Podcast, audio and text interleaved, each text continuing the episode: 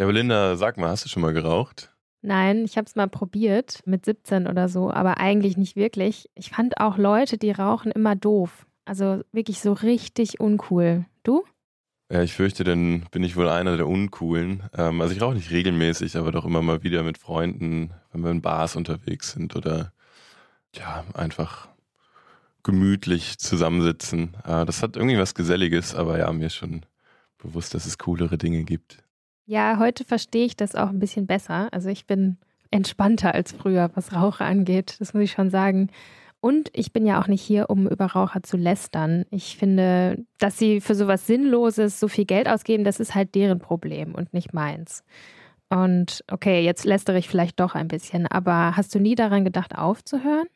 Doch, immer öfter tatsächlich. Und ich höre das auch von Freunden immer häufiger. Ich gehe jetzt auf die 30 zu und viele Freunde von mir tun das auch. Und das scheint irgendwie so ein Alter zu sein, in dem viele darüber nachdenken und auch behaupten, dass ja der Körper dann noch ganz regeneriert. Das klingt ein bisschen wie Selbstbetrug. Vielleicht ein Stück weit, aber ich bin immer hinterhergegangen und was dabei rausgekommen ist, ist überraschend. Also es ist tatsächlich mehr dran, als man denkt.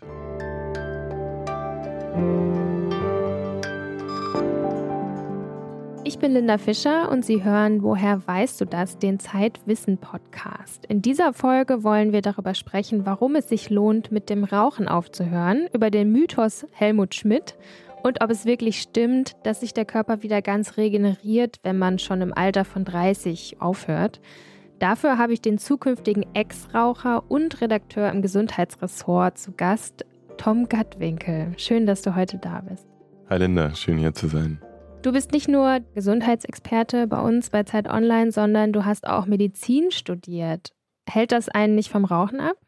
Ja, das sollte man meinen, aber Wissen allein schützt einen dann nicht, zumindest mich nicht. Und vielleicht bin ich einfach gut im Verdrängen, aber das Tückische beim Rauchen ist ja, dass man die negativen Folgen für die eigene Gesundheit erst sehr, sehr viel später merkt. Also oft Jahrzehnte. Ich habe mal nachgeschaut, jeder vierte Mann über 18 raucht in Deutschland. Frauen etwas weniger, da ist es ungefähr jede fünfte Frau. Wir schauen jetzt mal, was ihr alles verdrängt. Warum ist Rauchen denn überhaupt so schädlich? Das hat eine ganze Reihe von Gründen und darüber habe ich mit dem Toxikologen Edmund Maser gesprochen. Er leitet das Institut für Toxikologie und Pharmakologie der Universität Kiel und er hat selbst untersucht, wie Rauchen unsere Gesundheit schadet. Also wir haben mit dem Tabakrauch eigentlich ein doppeltes Problem. Das eine Problem ist, dass wir erstmal das Nikotin haben, welches für den Körper eine giftige Substanz ist, die letztendlich auch dazu führen, dass es langfristig zu Herz-Kreislauf-Problemen und zu Herz-Kreislauf-Erkrankungen kommt. Das zweite Problem, dass wir eine Vielzahl von krebserregenden Substanzen in den Zigaretten haben, die zum Teil schon in der Zigarette per se drin sind. Dieser toxische Cocktail, der wird nun über die Lunge aufgenommen. Die Lunge ist ein sehr großes Aufnahmeorgan, und äh, kann also sehr gut diese Substanzen dann, auch wenn sie aufgenommen sind, bei uns im Körper verteilen durch unsere Blutgefäße. Und was sind das für Stoffe? Martha nennt er zum Beispiel sogenannte Nitrosamine. Nitrosamine sind grundsätzlich äh, krebserzeugende Stoffe. Im Tabak gibt es solche Nitrosamine, die speziell nur im Tabak sind. Deshalb heißen sie auch tabakspezifische Nitrosamine. Die werden nun von dem Raucher aufgenommen, die gehen in die Zellen hinein. In der Zelle binden diese Nitrosamine dann an die DNA, führen dort zu Mutationen und das ist dann eine Voraussetzung, die dann letztendlich zu Krebsentstehung führt. Wenn das vereinzelt vorkommt, dann hat unser Körper gute Reparaturmechanismen und kommt damit ganz gut klar. Und wenn man häufiger raucht? Wenn man häufiger raucht, dann häufen sich eben auch diese Mutationen über einen längeren Zeitraum an. Und dann kann es passieren, dass der Körper es nicht schafft, jede davon zu reparieren. Und das erhöht das Risiko, dass eine ganz normale Zelle irgendwann zu einer Krebszelle entartet. Über welche anderen Stoffe habt ihr noch gesprochen? Da gibt es schon noch einige. Tabakrauch enthält 90 chemische Substanzen, die offiziell krebserzeugend oder zumindest möglicherweise krebserzeugend sind und 250 weitere, die giftig sind. Also die greifen zum Beispiel das Lungengewebe an oder die Innenauskleidung von Gefäßen und führen da zu kleinen Entzündungsherden. Aha, und das tut man sich freiwillig an? Das äh, klingt komisch, ist aber so. Gab es denn irgendwas, was dich bei diesen ganzen Sachen überrascht hat? Vieles von dem hat man ja schon gehört, aber ähm, eine Sache hat mich tatsächlich überrascht, nämlich dass äh, Rauchen einen von innen verstrahlt. Ach krass. Der Rauch enthält den radioaktiven Stoff Polonium 210, Physiker aufgepasst. Tatsächlich verursachen drei gerauchte Packungen Zigaretten ungefähr so viel Strahlenbelastung wie eine Röntgenaufnahme von einem Brustkorb. Und man würde sich jetzt ja auch nicht zigmal im Jahr röntgen lassen, freiwillig. Nee. Und ich bekomme jetzt so richtig Bock auf eine Zigarette. Darf man hier eigentlich rauchen? Da müssen wir unser Produktionsteam von Pool Artists fragen. Daumen runter. Helmut Schmidt hätte vielleicht gedurft. Auf den kommen wir später nochmal zu sprechen. Ähm, aber nochmal zurück zur Sache. Es ist natürlich so, dass je öfter und je mehr ich mich diesen Stoffen aussetze, über die wir gerade gesprochen haben, äh, desto höher wird die Wahrscheinlichkeit dafür, dass ich mir langfristig schade und äh, mein Risiko für Herz-Kreislauf-Erkrankungen, für Lungenerkrankungen oder eben auch Krebs erhöhe. Und äh, nur mal ein paar Zahlen zu nennen, 13,3 Prozent aller jährlichen Todesfälle in Deutschland sind durch das Rauchen bedingt. Und im letzten Jahrhundert starben weltweit etwa 100 Millionen Menschen an den gesundheitlichen Folgen von Rauchen. Also Rauchen ist ein Killer. Ist ein Killer, ja.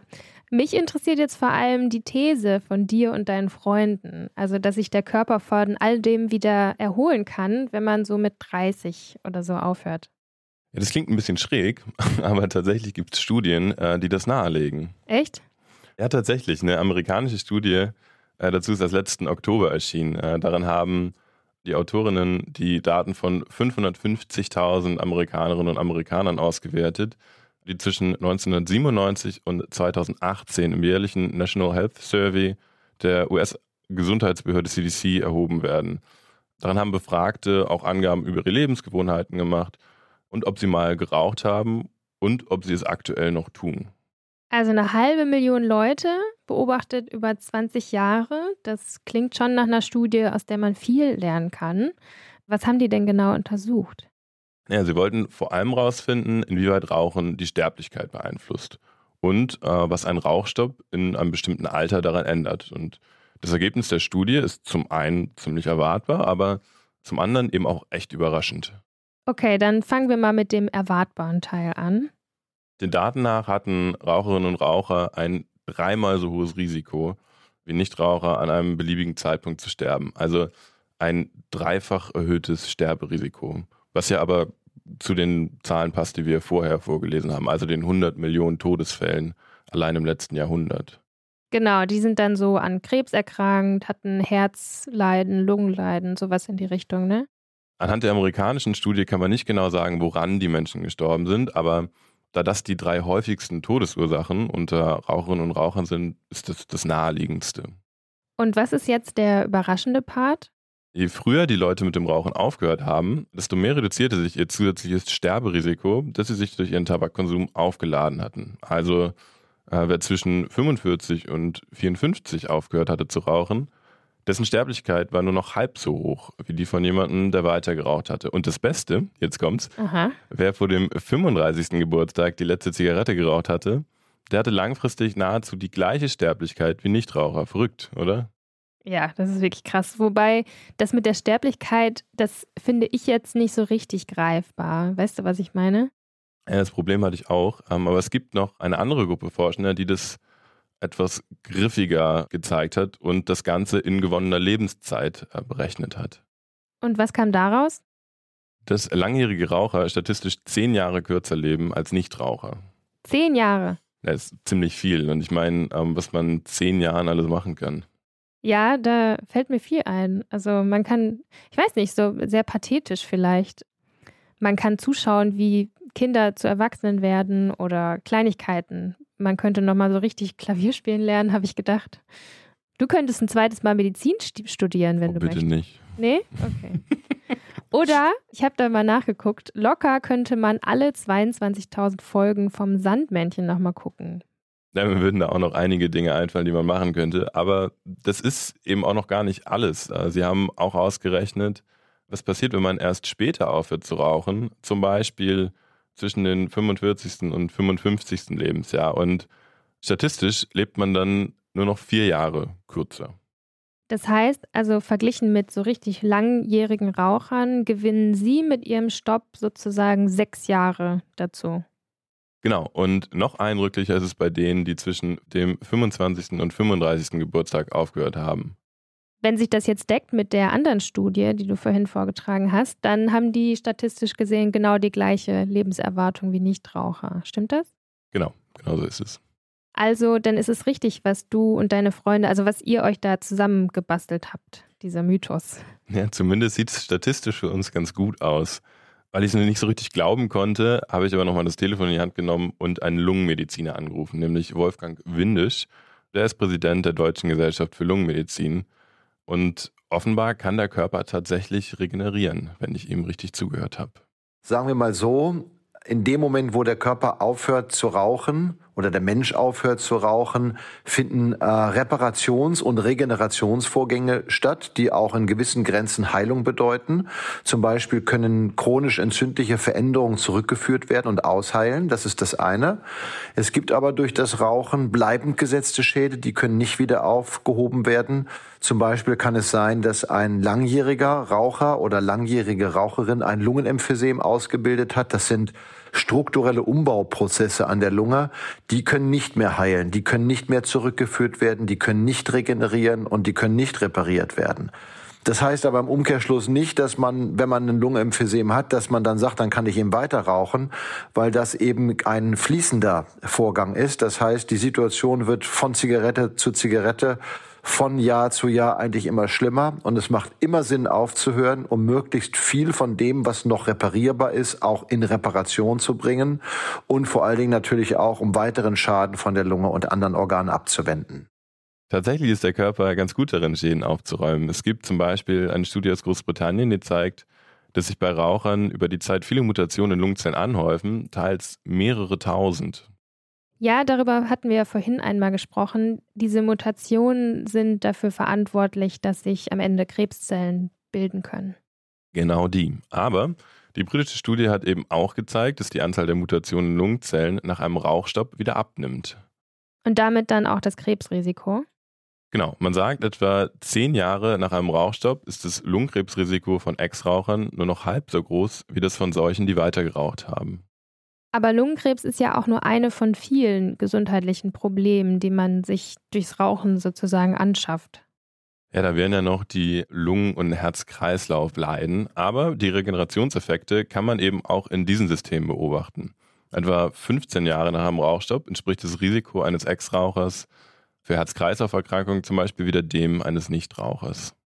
Was man jetzt aber auch denken könnte, selbst der Lungenmediziner Windisch bestätigt, man kann ruhig bis 30 rauchen. Ja, er hat schon ein paar grundlegende Einwände. Das ist zum Beispiel äh, die Sache mit Statistik und Ausreißern, wo wir wieder bei Helmut Schmidt wären. Die Problematik ist, dass wir Studiendaten und also Beobachtungsstudiendaten, die an einer großen Gruppe von Menschen erhoben sind, nicht einfach auf einen Einzelmenschen übertragen können. Das ist also so, dass wenn man sich vorstellt, dass ähm, es in einem gewissen Land oder auch in der Menschheit insgesamt gibt es eine Durchschnittskörpergröße. Und das ist sozusagen die Norm. Das heißt, der Mensch ist ein Meter und ich weiß nicht wie viel im Schnitt groß. Das heißt aber nicht, dass jeder Mensch so groß ist, sondern es gibt Menschen, die sind 20 Zentimeter kleiner oder 20 Zentimeter größer und die sind deswegen auch gesund und auch normal. Das heißt, Normalität bedeutet, dass es eine gewisse Streuung und eine Verteilung gibt. Und wir wissen natürlich, dass die Anfälligkeit für Schäden, für Schaden durch das Rauchen genetisch determiniert sehr, sehr heterogen und unterschiedlich ist. Das heißt, es gibt Menschen, da schadet Rauchen wenig oder weniger als bei anderen. Und es gibt Menschen, die haben schon auch nach einer geringen Dosis schwere Schäden. Und da gibt es eine große Gruppe, die irgendwo in der Mitte sich aufhält. Und das bedeutet, je früher ich aufhöre zu rauchen, desto besser. Ich kann also nicht jedem garantieren, dass er gesund aus der Nummer herauskommt, wenn er erst mit 30 oder später aufhört zu rauchen. Helmut Schmidt habe sogar ich noch rauchend in Fernsehstudios gesehen. Der Mann ist 96 Jahre alt geworden als Kettenraucher, soweit ich das überblicke. Und auf den ersten Blick passt das überhaupt nicht zu dem, was wir gerade besprochen haben. Er ist sozusagen ein statistischer Ausreißer im positiven Sinne. Das ist eben genau das, was Windisch meint. Es gibt statistische Ausreißer, die nicht zu Daten passen. Nur gibt es eben die auch auf der anderen Seite. Also Menschen, die jahrelang rauchen und deshalb vielleicht sogar 30 Lebensjahre verlieren. Genau. Das muss man sich mal vorstellen. Also anstatt stattlichen 90 Lebensjahren wie Helmut oder ein bisschen mehr, schaffst du es noch nicht mal bis zur Rente. Das finde ich schon echt beängstigend. Ja, und die ganze Sache hat noch einen Haken, wenn man ehrlich ist, von dem mir Katrin Schaller erzählt hat. Sie ist Leiterin der Stabsstelle Krebsprävention am Deutschen Krebsforschungszentrum. Viele Menschen und Junge ganz besonders, die fühlen sich ja sowieso unverletzlich und können alles die Situation falsch einschätzen und glauben, sie könnten einfach so aufhören. Es braucht nur den Entschluss dazu und dann funktioniert das. Das ist in der Regel nicht der Fall. Die meisten fangen wieder an zu rauchen. Das liegt einfach daran, dass sehr viele Menschen abhängig sind vom Nikotin im Tabak und ähm, das dann einfach das Aufhören extrem erschwert. Sie sagt also, es ist Quatsch, den Rauchstopp aufzuschieben, bis man 30 ist, weil man schafft es sowieso nicht oder viele schaffen es sowieso nicht. Ja, zumindest ist es sehr, sehr schwer und das zeigen Zahlen eben eindrücklich. Äh, von 100 Menschen, die versuchen mit dem Rauchen aufzuhören, schaffen es pro Versuch nur sieben oder acht langfristig. Und Schaller sagt eben, dass man den Stopp deshalb nicht aufschieben sollte, sondern es lieber gleich versuchen sollte. Acht von 100, das ist echt nichts. Ja, und Studien zeigen sogar, dass es Menschen noch schwerer haben, die früh in ihrer Jugend angefangen haben zu rauchen. Ich glaube, das war auch immer so ein bisschen der Grund, warum ich Raucher früher immer doof fand. Ich fand immer diesen Satz, ich könnte ja aufhören, wenn ich wollte. Das habe ich so oft gehört und ich habe es nie geglaubt. Ich hatte immer so das Gefühl, da will sich jemand ein Problem schönreden, anstatt es anzuerkennen. Okay, ich lästere jetzt wieder. Ja, es, es, wirkt so ein bisschen, als würdest du dich gerade in Rage reden. Nein, nein, ich verstehe das auch total, äh, dass das erstens schwer ist. Und andererseits, das muss man ja auch anerkennen, höre ich auch oft, dass Leute gerne rauchen. Das sagen sie so. Und gar nicht aufhören wollen, obwohl sie die Risiken kennen. Ja, das mit dem gerne rauchen und der Sucht auseinander zu klamüsern, das ist nicht ganz so einfach. Aber es mag sicher beides geben. Das stimmt. Und ich bin gar keine Expertin dafür. Deswegen darf sich das jetzt selber jeder überlegen. Gibt es denn zumindest Tipps, mit denen man seine Chancen aufzuhören erhöhen kann? Das habe ich auch Katrin Schaller gefragt. Wer mit dem Rauchen aufhören will, der sollte auf jeden Fall Unterstützung in Anspruch nehmen. Das, was im Moment empfohlen wird als bestwirksame Möglichkeit, ist eine Verhaltenstherapie, entweder als Einzeltherapie oder als Gruppentherapie im Idealfall noch unterstützt durch Nikotinersatzprodukte. Das erhöht die Wahrscheinlichkeit, dass man dauerhaft rauchfrei bleibt, deutlich. Mit anderen Worten, wer es einfach alleine mit Willen versucht, der kommt da nicht so weit. Zumindest sind die Chancen mit professioneller Hilfe deutlich höher. Ähm, besser, das sagen Schaller und Windisch, ist natürlich, man fängt gar nicht erst an. Und da kritisieren beide, wie lax die Tabakprävention in Deutschland ist. Werbung. Liebe Hörerinnen und Hörer, kennen Sie schon das Magazin Zeitwissen? Es steckt voller Impulse und Inspirationen für Ihren Alltag und bringt Sie auf gute Gedanken. Bestellen Sie jetzt kostenlos Ihr persönliches Kennenlernexemplar unter www.zeit.de/slash podcast-wissen.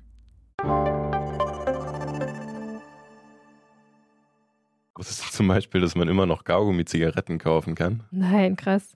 Ich hatte mal als Kind welche mit Special-Effekt. Vielleicht kennst du das auch noch. Da kann man so reinpusten und dann ist da so Rauch. Ja, die kenne ich tatsächlich noch. Ja, genau. Ich weiß nicht, ob das Mehl war oder sowas ähnliches.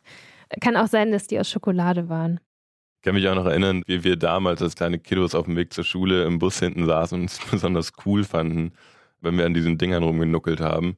Es ist natürlich völlig Banane, dass Kinder sowas überhaupt kaufen können, dass es sowas überhaupt gibt, was einen eine super schädliche und ja, abhängig machende Droge heranführt. So, muss, so deutlich muss man es ja sagen. Ja, und wenn man dann aus dem Kaugummi-Zigarettenalter rauskommt, dann sieht man ja überall diese Werbung, die einen zum Rauchen anstiften soll. Also früher war das krass, fand ich, an der Bushaltestelle, wo ich immer gewartet habe zur Schule ich weiß noch, da war immer irgendwie sowas drauf mit Freiheit, irgendwas mit Natur, was Geselliges, chillen am See mit Freunden oder so. Das spricht ja junge Leute total an, oder? Und Cowboys und die ewige Prärie. Genau, der, der Marlboro Man. Ich glaube, der war eher für eine ältere Generation gedacht. Aber es ist schon eindrucksvoll, wie in Deutschland gegen diese Art von Marketing so wenig getan wurde. Also ich habe das auch mal für einen eigenen Artikel recherchiert. Deutschland hat sich vor Ewigkeiten, also im Jahr 2003, über eine Völkerrechtsvereinbarung dazu verpflichtet, Werbung für Zigaretten und andere Tabakprodukte vollständig zu verbieten. Weil ziemlich gut belegt ist, dass Werbung oder auch so die Repräsentation von Rauchern in Filmen, das stiftet einfach an. Und danach ist aber kaum was passiert, tatsächlich. Das finde ich schon echt heftig. Die Regeln sind äh, heute, 20 Jahre später, zwar deutlich strenger geworden, aber verboten ist Tabakwerbung eben immer noch nicht. Und was in der Zwischenzeit dazugekommen ist, sind eben auch ja, verschiedene neue Produkte, also Vapes oder Tabakerhitzer. Und da behaupten ja viele, dass die weniger oder am, am besten gar nicht schädlich sind. Äh, und das konnte ich eben nicht so ganz glauben und habe deswegen nochmal Edmund Maser gefragt, was er über diese Produkte zu sagen hat und wie schädlich die für uns sind man versucht ja dann auch immer zu propagieren, dass durch die E-Zigarette man vom Rauchen wegkommt und es äh, dann zu einer Art äh, Tabakentwöhnung kommt. Das halte ich für einen ganz großen Irrtum. Das funktioniert bei, bei den meisten Leuten nicht. Abgesehen davon haben wir auch schädliche Substanzen in den E-Zigaretten. Da muss man jetzt unterscheiden. Es gibt ja einmal E-Zigaretten, die auch Nikotin enthalten. Auch die Tabakerhitzungssysteme, die erhalten Nikotin. Und da haben wir eben das Problem, dass Nikotin ein Zellgift ist. Langfristig kann es zu Herz-Kreislauf-Erkrankungen führen, sodass wir äh, einen Herzinfarkt bekommen können oder dass die Menschen, die Raucher, dann einen Schlaganfall bekommen oder das sogenannte Raucherbein. Als nächstes muss man sagen, gibt es in diesen äh, Aerosolen, also das, was in den E-Liquids drin ist und letztendlich das Trägerorgan äh, oder die, Trägersubstanz für die äh, Aromen sind, dass wir hier auch ein Problem mit haben. Da gibt es also Stoffe, von denen ganz klar ist, dass sie zu einer Lungenentzündung führen können. Und wenn ich dann höre, dass es diese äh, Tabakerhitzungssysteme gibt, also da wird mir ganz schlecht, weil dann wird der Tabak nämlich gekocht und nicht verbrannt. Klar, es entstehen dann unter Umständen weniger Verbrennungsprodukte, wie man sie vom Grillen her kennt, also polyzyklische aromatische Kohlenwasserstoffe oder Kohlenmonoxid. Aber es gibt dort diese tabakspezifischen Nitrosamine, die schon im Tabak drin sind. Und durch das in Anführungsstriche Kochen einer eines Tabaks, also bei diesen Tabakerhitzungssystemen reden wir von Temperaturen bis zu 250 Grad, werden diese tabakspezifischen Nitrosamine mobilisiert, kommen in den, Tau, in, den, in den Raucher hinein und können dort eben genau, wie das mit der normalen Zigarette ist, zu Lungenkrebs führen. Ja, das hat ja auch nochmal eine neue Qualität. Ich kenne einige, die noch nie geraucht haben, aber jetzt vor ein paar Monaten erst angefangen haben zu vapen, wie verrückt. Und das finde ich schon echt krass, wie sich das verbreitet hat. Und die Werbung dafür, die ist ja auch überall. Man entkommt den gar nicht. Sind denn andere Länder besser als wir, was diese ganze Werbung angeht? Ja, also sogar deutlich, zumindest wenn man sich so eine europäische Vergleichsskala anschaut. Da landet Deutschland nämlich was die Tabakkontrollmechanismen angeht, auf Platz 34 von 37. Das muss man sich mal auf der Zunge zergehen lassen. 34 von 37 Plätzen europaweit. Also da haben wir echt noch richtig viel Luft nach oben. Aber diesen Podcast wollen wir jetzt nicht mit Ärger beenden. Wir wollen ja, dass die gute Nachricht hängen bleibt. Wir wissen spätestens seit heute, es lohnt sich, jetzt mit dem Rauchen aufzuhören. Ja, und besser jetzt als später.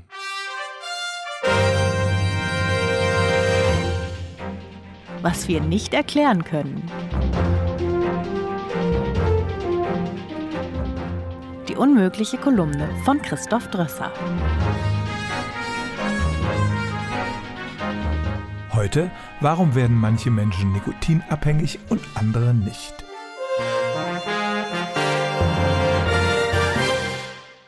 Nikotin gehört zu den am schnellsten abhängig machenden Drogen und jedes Jahr sterben weit über 100.000 Menschen in Deutschland an den Folgen des Rauchens. Käme diese Droge neu auf den Markt, würde sie wahrscheinlich innerhalb kurzer Zeit verboten. Aber Nikotin ist wie Alkohol seit langem gesellschaftlich akzeptiert, deshalb müssen wir mit den Folgen leben. Das Problem. Manche Raucher sind Suchtraucher, andere bezeichnen sich als Genussraucher. Das soll heißen, die einen sind körperlich und psychisch abhängig von der Zigarette, die anderen können ab und zu mal einen Glimmstängel rauchen und dann wieder lange Zeit gar nicht, ohne unter Entzug zu leiden. Wieso reagieren die Menschen so unterschiedlich auf das Nervengift? Was wir schon wissen. Zunächst mal, niemand ist immun gegen die Nikotinsucht, weil der Stoff direkt ins Gehirn geht und dort körperliche Veränderungen auslöst. Aber schon ganz am Anfang reagieren Menschen unterschiedlich. Man hat in einem Versuch Menschen, die noch nie geraucht hatten, eine Zeit lang täglich zwei Pillen gegeben, sozusagen die rote und die blaue. Eine davon enthielt eine kleine Dosis Nikotin, die andere war ein Placebo, aber das wussten die Probandinnen und Probanden nicht.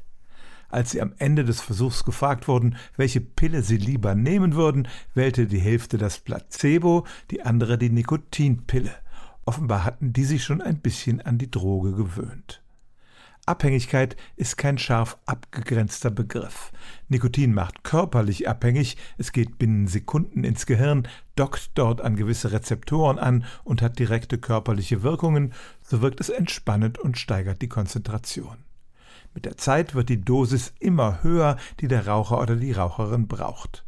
Dazu kommt die psychische Abhängigkeit, weil wir die entspannende Zigarette mit bestimmten Situationen verbinden. Nach dem Essen, nach dem Sex, in der Arbeitspause und dann fehlt uns sofort etwas, wenn wir keine Nikotindosis bekommen. Nikotinabhängigkeit wird diagnostiziert, wenn man vier von sechs Fragen eines Fragebogens, den es auch online gibt, mit Ja beantwortet. Sie korreliert mit einer Reihe von Faktoren. So sind Menschen aus Raucherfamilien eher nikotinabhängig. Je früher man mit dem Rauchen beginnt, umso größer ist die Abhängigkeit. Psychische Probleme und der Konsum anderer Rauschmittel begünstigen auch die Nikotinabhängigkeit. Insgesamt werden etwa zwei Drittel aller Raucher als abhängig eingestuft. Was wir nicht erklären können. Dass Kinder aus Raucherfamilien eher zu Suchtrauchern werden, kann natürlich mit dem Umfeld zu tun haben. Aus Zwillingsstudien weiß man aber auch, es gibt einen genetischen Anteil beim Suchtverhalten von etwa 50 Prozent. Aber was für Gene sind das und was tun die im Körper? Zum Beispiel gibt es Menschen, deren Leber schneller Gifte abbauen kann, die sind potenziell weniger suchtgefährdet. Aber gewiss gibt es auch Gene, die die Zahl der Rezeptoren im Gehirn beeinflussen und für eine unterschiedliche Empfänglichkeit für den Nikotinkick sorgen. Man hat schon etwa 400 Stellen im Genom identifiziert, die irgendwie mit der Sucht zu tun haben. Wenn man wüsste, was diese Gene tun, könnte man auch ganz individuelle Therapien entwickeln, die den körperlichen Ursachen der Sucht entgegenwirken. Die Risikofaktoren für die körperliche Abhängigkeit von Nikotin liegen noch sehr im Dunkeln. Und deshalb kann die Wissenschaft noch nicht wirklich sagen, warum ein Mensch nikotinsüchtig wird und der andere nicht.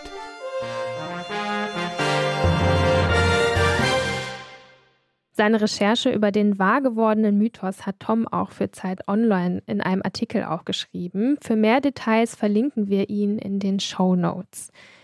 Außerdem hat der Journalist Nico Kappel Jugendliche befragt, warum sie während der Pandemie angefangen haben zu rauchen. Die Antworten fand ich auch sehr spannend. Die verlinke ich ebenfalls in den Show Notes. Das war's für heute. Schicken Sie gerne Hinweise, Lob oder Kritik an podcast.zeit-wissen.de. Vielen Dank fürs Zuhören und bis zum nächsten Mal.